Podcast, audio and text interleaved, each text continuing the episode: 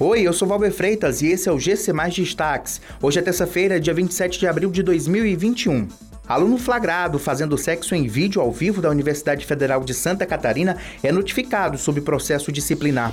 CPI da Covid, Eduardo Girão tenta a última cartada para ser presidente da comissão.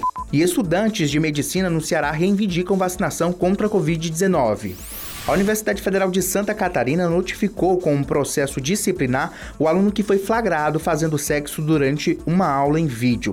A universidade confirmou a informação e afirmou que também investiga quem divulgou o vídeo nas redes sociais. Uma comissão foi formada pela própria universidade para investigar esse caso.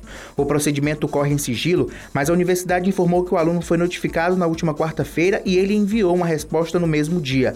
A pessoa que gravou a tela do computador também pode responder a um processo processo disciplinar.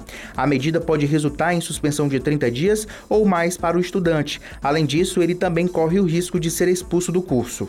O Senado realiza na manhã desta terça-feira a reunião destinada a instalar a CPI da Covid, que vai apurar ações e possíveis omissões do governo federal e eventuais desvios de verbas enviadas aos estados e municípios. Na primeira reunião, os parlamentares devem eleger o presidente e o vice-presidente da CPI. Em seguida, será escolhido o relator. O senador Eduardo Girão, do Podemos Ceará, deve entrar no páreo pela presidência. Pouco antes de começar a reunião, em uma coletiva de imprensa, o senador cearense sugeriu que o comando do colegiado seja alternado entre ele e o senador Randolfo Rodrigues, rei do Amapá, que seria escolhido vice-presidente. Girão também sugeriu que o relator da comissão seja o senador Marcos Rogério, do DEM de Roraima. Estudantes do curso de Medicina e de outros cursos da saúde do Ceará assinaram um documento reivindicando a vacinação contra a Covid-19.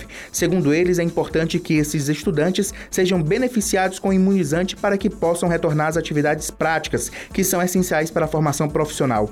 Cerca de 700 estudantes dos cursos de saúde assinaram o um documento e afirmaram que sem a vacinação, a formação profissional dos futuros médicos pode ser prejudicada. O Sindicato dos Médicos do Ceará entende que os estudantes deveriam ser imunizados porque estão na linha de frente do combate à pandemia. Essas e outras notícias você encontra em gcmais.com.br. Até mais!